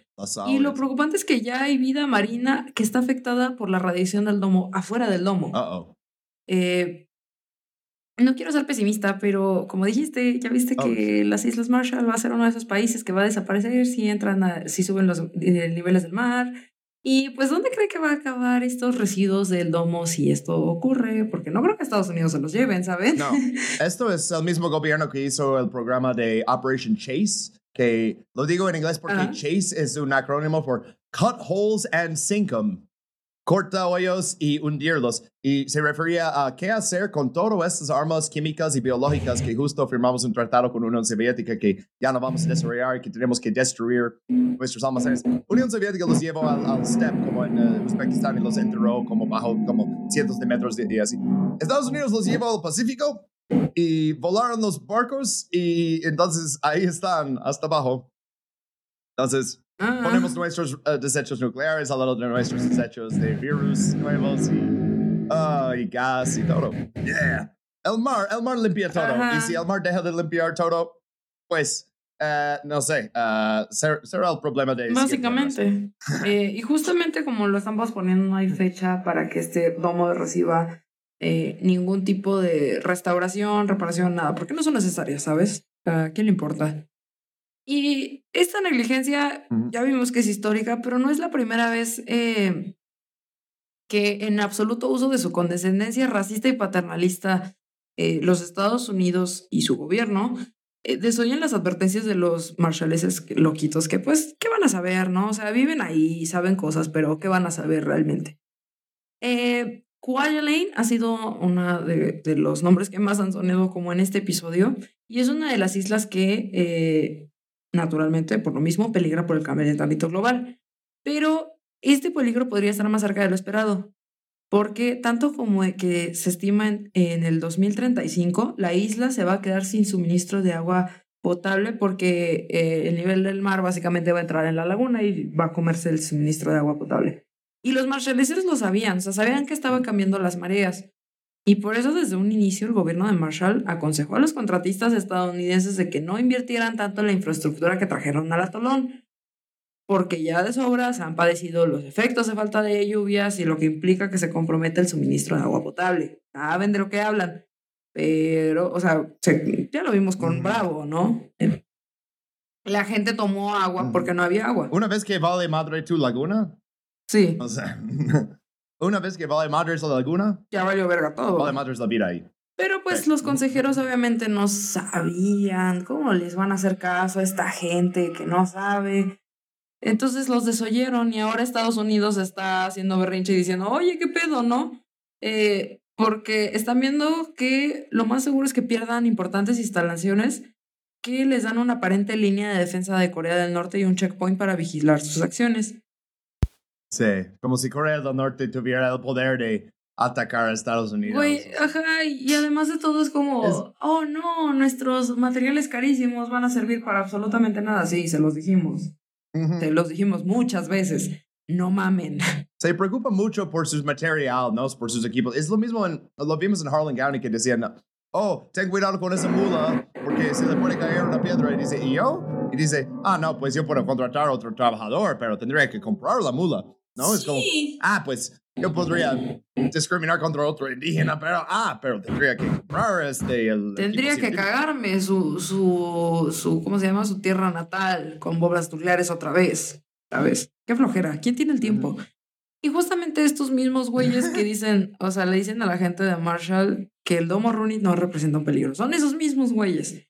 Hay que mantenerse, según en este, eh, según estos informes, preocupados, pero no alarmados por lo del domo Rooney. Preocupado o sea, pero no alarmado. ¿Qué significa? Como, ok, estoy muy preocupado, pero no puedo hacer nada, entonces voy a tener ansiedad general, pero no voy a convertirme en esquizofrénico. ¿Cómo? ¿Qué? Supongo. Eh, sí, no tiene sentido. realmente no. y como si sus pruebas nucleares, o sea, realmente fueran un ups ay, perdón, la cagué, jiji, no, no vuelve a pasar. Y ya nada pasó. Y como les pedí disculpas y les di dinero, ya todo bien, ¿no? Pero pues ya veremos en el siguiente slide que no es algo de simplemente que pretendes, eh, que no es tan grave y sigues con tu día a día, porque nos afecta a nosotros también. Ah. Esto es pues, horrible. Este, sí, sí, eh, sé que pusiste notas en, en eso, pero si, si, quieres puedo explicarlo bien rápido. Este le quería poner porque tal vez incluso después de escuchar ambas partes de este que iba a ser un solo capítulo, uh, este, están diciendo, ok, pues qué colorada, ¿no? Pero que les afecta no más a la gente que vive uh, en el Pacífico, ¿no? Pues fíjate que esta época de probar bombas nucleares que hizo Estados Unidos, Unión Soviética, Reino Unido, Francia, eh, todos uh, y algunos, como Francia, mucho más tiempo que otros, en la atmósfera específicamente. Porque, por ejemplo, cuando India y Pakistán hicieron sus pruebas, los dos hicieron uh, bajo tierra porque ya había pasado de moda esta de hacer hongos de nubes. Uh, pero entonces, ¿por qué? ¿Por qué pasó de moda? Bueno, porque empezaron a revisar cuál es el efecto residuo en toda la Tierra. Y, uh, ok, esto que estamos viendo en los slides, hay un par de imágenes. El que está hasta arriba son uh, a la derecha, esto es un, uh, contador Geiger que usaban para como defensa civil, ¿no? Y estos detectan la radiación y como que son sensibles a la radiación, necesitan estar hechos de materiales que no tienen un poco de radiación. Ajá, sí, exacto. Y ok, puro, pues uno podría decir, pues eso es fácil porque puro, o sea, sale de ese proceso de hacer acero puro. Eh, no tanto, porque necesitas mucha aire, o sea, toda la cosa con convertir a acero en, ah, digo, hierro en acero, necesitas un montón de aire y el aire entrando estaba tan contaminada que uh, ya no podían este, generar este material. Y, o sea, deja los contadores Geiger. También para materiales de como uh, radiación medical, radio, radioterapia y así. Todo esos necesitaban lo que decimos radiación del fondo bajo, ¿no? Como low background radio, como lo que está en el fondo, que tal vez sin un contador Geiger muy sensible no registraría nada pero lo suficiente para necesitar otra cosa. Y no podemos, obviamente, este, forjar nuevo acero porque va a meter ese aire contaminado. Y entonces esto, eh, de ahí vienen estos barcos ahí. Uno es este, un barco alemán y el otro te puso una slide, entonces no estoy tan segurito. Aunque eso parece... Creo que era uno japonés, si no mal recuerdo. Es, es que te iba a decir por la arma, pero luego me acordé que todos tenían básicamente esa arma. Sí, pues estos que fueran construidos uh, y antes de 1945, esto es tu mejor opción, porque justamente no vas a poder forjar este metal, no puedes reciclar nada. Lo que necesitas es un gran pedazo de metal que puedes cortar sin introducir más del aire, sin introducirle más radiación. Y entonces hay toda una industria de gente que va uh, básicamente naufragios, bueno, también barcos hundidos en la guerra, ¿no? Pero hay un montón de esos. O sea, Alemania solo este, hundió tantos barcos con submarinos en la Segunda Guerra Mundial. O sea, solo ellos. Y fuera todo el mundo. Entonces, hay, o sea, no sobra eso, pero es muy difícil de conseguir. Pero entonces, jodimos tanto el mundo con estas bombas que ya ni siquiera pueden hacer material de metal sin que tenga tantita radiación, al menos que quieres ponerte un traje de buceo y bajar a sacarlo de un barco. Sí. Además, yo tengo la teoría, bueno, Ajá. quién sabe si será. Güey, ¿no te has dado cuenta que nuestra, la generación de nuestros papás, más o menos para abajo, hay mucho cáncer? Ujú. No sé. Otra cosa, Tal es- vez es yo, porque- yo pienso. Vivimos más tiempo también. Entre más años vives. Sí, claro. Pero específicamente en Estados Unidos, hay muchísima envenenación de esa generación. O sea, de, Mm. ace- de- no solo de oh, oh, ah, acero con radiación, de las minas de zinco y las minas de plomo que tenían, de poner plomo en la gasolina, de este, um, ¿cómo se llama? Ah, los, ah, la, eh, la, la cosa que viene de plástico, los PCBs. Ah, ya. es que hay muchas cosas que vienen de plástico, ¿no? Exacto. ¿Has, Los has microplásticos. visto en algún momento este... ah, ah, vi un documental sobre ese lugar. Pitcher, Oklahoma. ¿Conoces ese lugar? No. Es el- la ciudad más tóxica en todos Estados Unidos. Justamente, ah, resulta que 80, eh, 86% de sus edificios ya están por colapsar porque ya todos tuvieron que huir. Porque eh, lo que hicieron ahí, y es como, esto es lo que hace con los marshallenses, ¿no? Pero también es lo que hace con sus propios ciudadanos, con sus propios... eh, no les importa. Ah, porque ahí tenían minas No. de, de ah, zinco y luego tiraban todos los desechos en grandes pilas y luego niños jugaban en No eso. mames. Sí, o sea, cuando No mames. pusieron la orden de evacuación, más de un tercio de los niños tenían eh, envenenación de plomo. Y es como, oh, Claro. ¿podríamos limpiarlo? Sí, pero es un pinche pueblo de industria en Oklahoma que la- eso fue la única industria que tenía, ya extraímos todo. Ah, suerte, suerte a todos, ¿no? Y es como, Adiós. nosotros también seguramente estamos bien llenos de como químicos y cosas así comparado con nuestros ancestros, ¿no? O sea, y algunos buenos, pero algunos que Claro. son microplásticos que dicen, oh, vivir en Filadelfia es como comer una tarjeta de crédito cada mes. Es como. ¿Qué? Eh, Yo solo me como mi tarjeta de crédito una vez al año, como dice ahí en las instrucciones. Aunque sí hay buena noticia, porque por el tratado de prohibir ah, eh, pruebas atmosféricas y también por tiempo, o sea, la verdad es que el mundo sí puede resistir radiación. Había momentos en la historia del planeta que tenía mucho más radiación. El mundo sobrevive, nosotros no. Eso es la cosa. Exacto. Nosotros somos otra historia. Pero es interesante que esto re- resulta con menos contaminación para generaciones futuras que ah, agente naranja. Que, o sea, dioxina es química perdedora. O sea, que me parece increíble que los niños eh, estaban dando cáncer de tiroide que ni siquiera habían nacido, pero es como, sí, pero viene de la tierra en donde están, no viene de literal de sus papás, o sea, de, de cuando nacieron. Sí, sí, eso es importante. Detallazo. Y pues, ahora sí, tomamos a, a Tolón Bikini y lo llevamos a otro lado. Básicamente, toda esta historia se resume, bueno, tomamos a la gente del atolón y lo movemos a otro lado y, oh, mira, más bombas, bueno, los volvemos a mover y vamos a ver cuándo los vuelven a mover, porque de hecho estaba leyendo que eh, cuando investigué, ¿Mm? Que también están como que buscando eh, eh, proyectos como de reubicación de la población, porque lo más seguro es que las Islas Marshall valgan verga, entonces se van, los van a mudar, van a mudar a la gente a otros países. ¿Sabes dónde viven muchos? ¿En cuál estado? ¿En cuál? En Oklahoma. Oh, no. Este, Okla- Oklahoma, el territorio indio, así como le decía antes de cambiarle el nombre, que es, ah, por los que no saben eh, tantos detalles sobre la historia de la colonización estadounidense, Oklahoma es donde mandaron las cinco tribus civilizadas, que son ah, los Creek, Seminole, Cherokee, ay, no me acuerdo los nombres de los cinco, pero donde los Choctaw, me falta uno, le- donde les mandaron para quitarles de Georgia y de. Florida y de Alabama y así. Pero no era porque su tierra ya no s- servía, o sea, era porque encontraron oro en su tierra. Obvio. Pero a la vez, misma cosa, como necesitamos esta tierra para otra cosa, para nosotros, ah, ustedes ya lárguense a Oklahoma. Sí, ustedes patitas para que las quieren, no, no se estorban, ¿sabes? Ay, ¿y qué aprendimos, Jeremy? Bueno, aprendí mucho de como la cultura, o sea, la verdad no lo incluí tanto porque la verdad el material fuente nos sobró sobre eso. Sí. Y sobre la cultura de los marshallenses y así.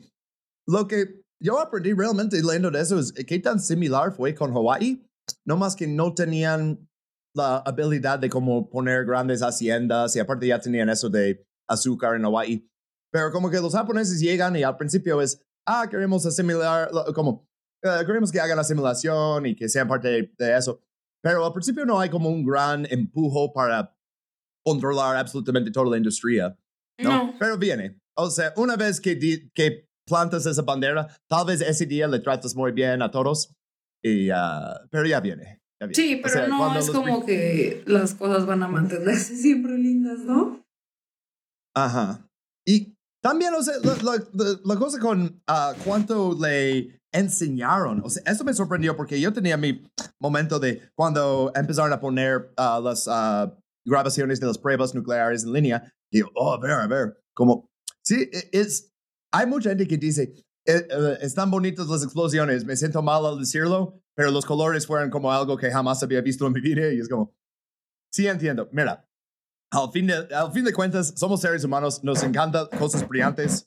Sí. Y con luz, ¿sabes? Como, ah. Por cierto, este uh, segundo foto que ahí tiene Patricio empujando, este es como a, básicamente a la misma hora del día. Lo que pasa, ¿por qué se ve mucho más oscuro el agua, etcétera? Por la cámara.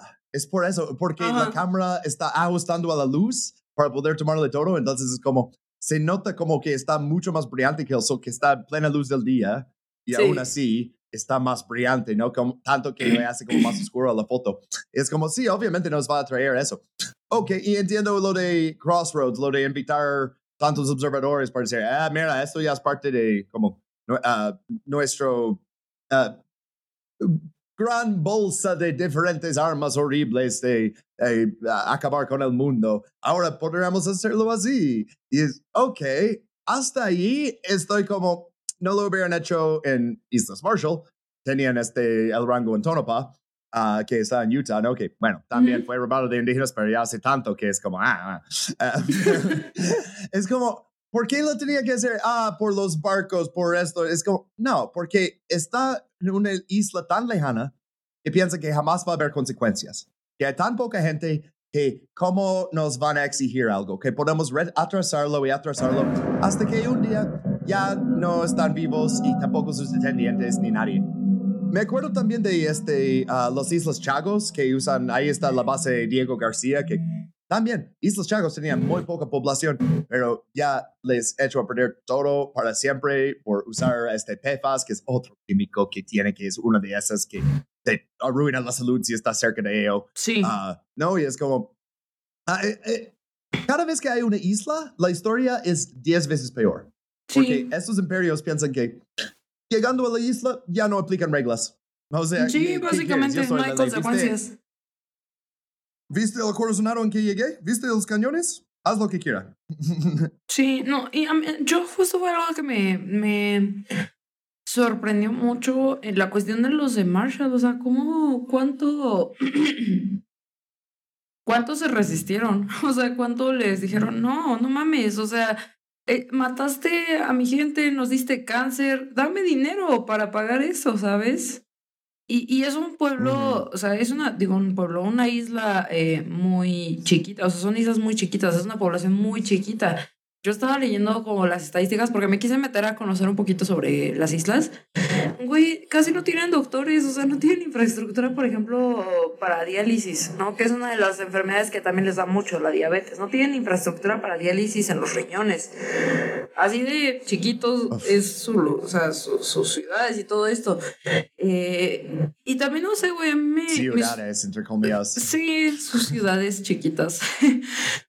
A mí me sorprendió mucho como la cuestión nuclear, ¿sabes? O sea, yo tengo nociones como del tema nuclear porque me- es un tema que me, me, me llama mucho la atención. Pero no sabía que estuviera tan de la verga. O sea, Sí. conforme o sea- más fui leyendo en Castle Bravo y todo eso, fue como, güey, ¿qué hago aquí? ¿Por qué me tocó esta parte? ¡Qué horror!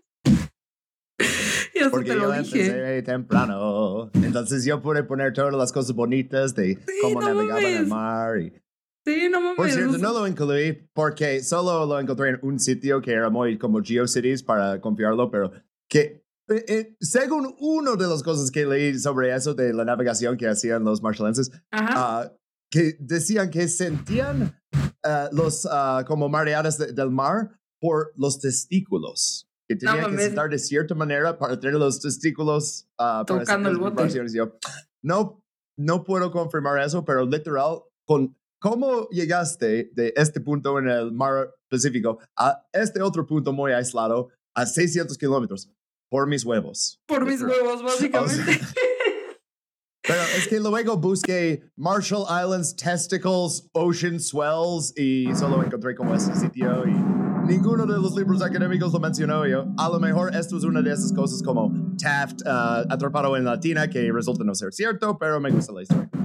Pero igual es una historia interesante, ¿no? Es que la verdad de creo que yo si algo me con algo me quedo es que me sorprendió como tanto, o sea, tanto lo que podíamos sacar de, de, de estas islas, ¿no?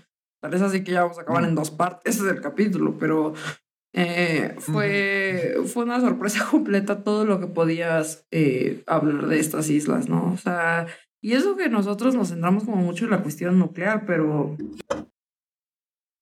Aún así hay mucho. Sí, o sea, es que no quería hablar demasiado de, oh, estos son los uh, niveles de Rontgen en los uh, congrejos de Coco y es como, uh, con que entiendes que quiénes son los responsables y cómo ha sido la existencia de la gente de esas islas.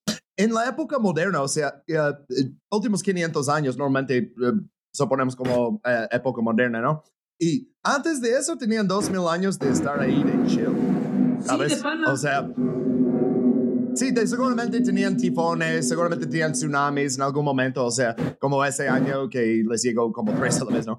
Uh, seguramente tenían problemas, no es decir que, oh, tenían la existencia perfecta. Y en cuando vieron este metal, dijeron, oye, ¿qué es eso? Esto está súper como...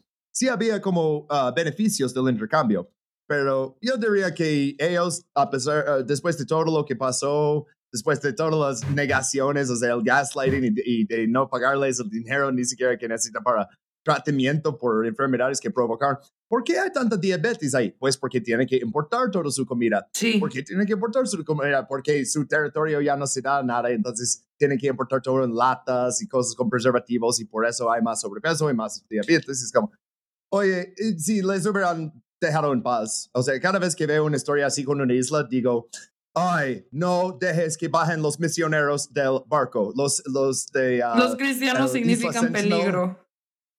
Ajá. Sí, tal vez no hoy, tal vez no a ti, tal vez a una generación futura. Tal vez ese misionero realmente está ahí por motivos buenos de corazón. ¿Puedes asegurar que el siguiente será así? ¿Sabes? Es como, uff. Si estás escuchando esto desde una isla no descubierta, no dejes que baje nadie. y ves a un señor con una, con una T minúscula en el pecho, aléjalo a puños, mm, por favor. Sabemos lo que te decimos.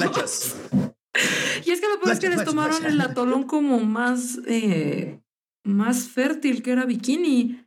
Y los mandaron a la mierda. El que no querían vender. Ajá. Los, alemanes no podían. o sea, es que literalmente les tomaron el, el, lugar donde más estaban como prosperando, entre comillas, porque ni siquiera era como una prosperidad, o sea, una prosperidad de peligrosa para Estados Unidos. O sea, no es como que eh, eh, les fueran a hacer competencia, güey. Nada más tenían como una vida estable y se los quitaron. Y lo hicieron inhabitable, pues básicamente. Cuba no tiene. Cuba no puede hacer competencia con Estados Unidos y Estados Unidos pierde, estimado, 6 mil millones de dólares por año uh, en ventas de, eh, que tendrían por turismo y productos importados y, y, etcétera con Cuba. Pero tienen que comprobar a todo el mundo que el único sistema que existe será este, ¿no? Y entonces, como por motivos ideológicos también, eh, no es que Estados Unidos fue el primero en llegar a las islas, pero tampoco pueden dejar que sigan una manera tradicional de vida. Ah. pero, se pueden mudar a Oklahoma, la tierra de, de oportunidades y... Uh, uh, el sueño americano. Ahí en picture. Ajá. Sí, sabes que te, te voy, no tiene realmente nada que ver con el capítulo, pero te voy a mandar nomás este, uh, unas imágenes de qué es chat para que, ah. para que veas. Oh, excepto que cerré mi WhatsApp, entonces. Ah, bueno. Oh, no, te, te lo puedo mandar en el Zencaster. Boom, sí. Eh, ajá. Sí, o sea, es lo mismo lugar, es, es lo mismo que, que hacen en todos lados, ¿no? Es como, ok, tomamos todos los materiales peligrosos, ajá, y los ponemos en un solo lugar, ajá, y nos largamos. No, no, como, ¿Sabes? O sea, como, oh, les arruinamos la vida y nos hacemos pendejos. Adiós. Ah, Ay, no. Oye, pero no es este gran domo que construyeron está este, uh, saliendo cosas radioactivas, ¿no? Yo no veo este pez con tres ojos. Esto no está. Ah. Pero las ¿Qué almejas ya están radioactivas. No me importa. Pues básicamente como... ¿Eh? A mí lo que me tocó fue como lo, lo feo. Creo que ver el lado bonito de, la, de las Islas Marshall, o sea, como esto de que, que no estaban dispuestos a que les pagaran menos y todo eso.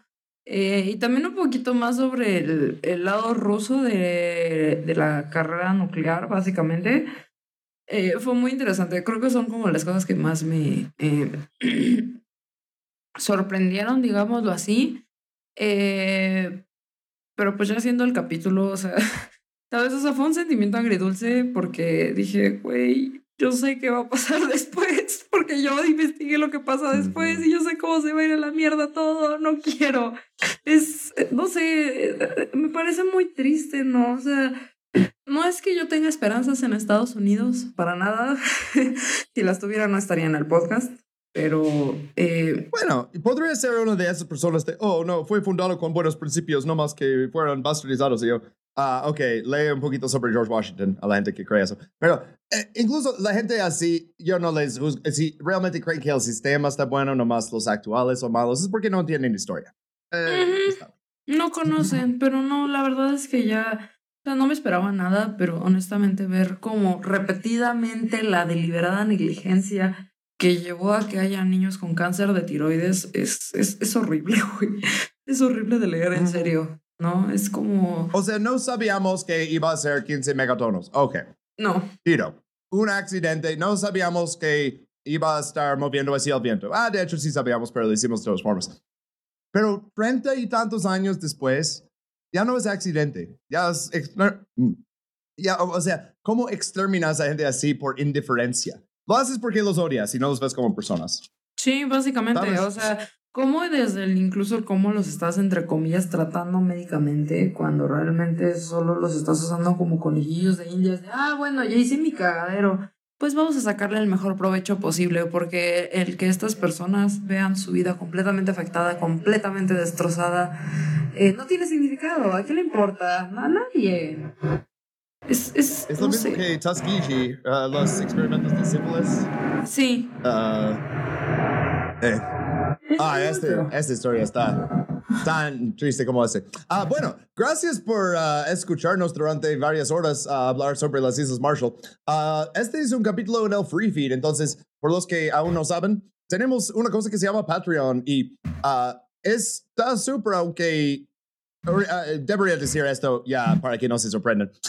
Voy a tener que subir los precios de Patreon en dólares para que sigan los mismos precios en pesos. Sí. Porque originalmente uh, Bobby y yo lo pusimos para que fueran nomás dos niveles, uno de 40 pesos, uno de 100 pesos.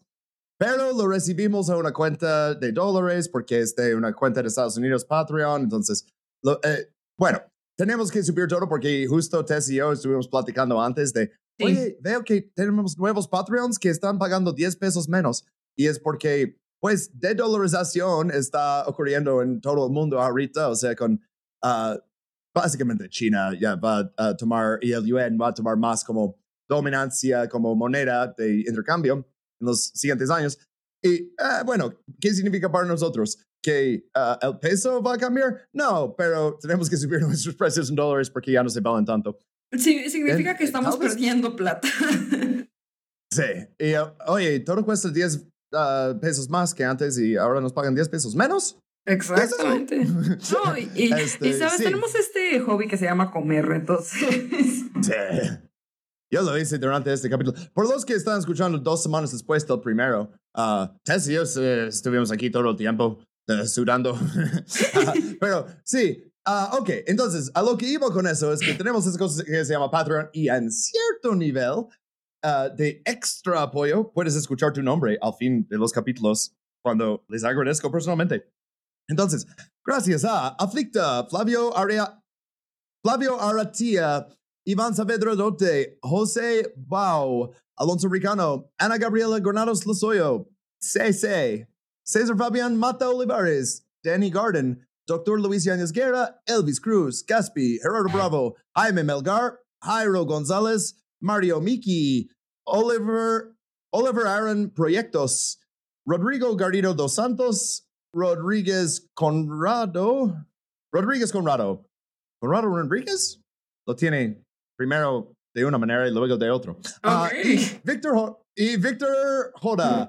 Mu- muchas gracias a todos los Patreons de todos los niveles y a todos los que escuchan en ah, los capítulos nomás del free feed, lo- los, los freemium miembros, si, si quieres.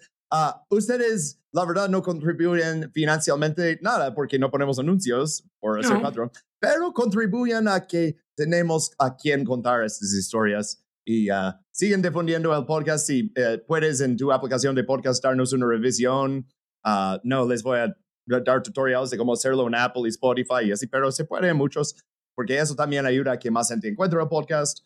Y bueno, ¿tienes algo más que queremos decir a nuestros fieles oyentes antes de dejarlos ir? ah? Eh, pues nada, gracias por estarnos escuchando durante todo este tiempo en una historia como con tantas cosas eh, que contar, a pesar de que cortamos mucho, eh, había mucho que contar. Eh, y pues sí, ayúdenos a difundir el podcast, ¿no? Compártanselo a quien sea que le pueda interesar, incluso a los que no, porque que- nunca sabe qué tal si les gusta al final. Eh, porque incluso los de Free Feed nos ayudan mucho con, con esas pequeñas acciones. Y a nuestros Patreons, un besito, les queremos mucho.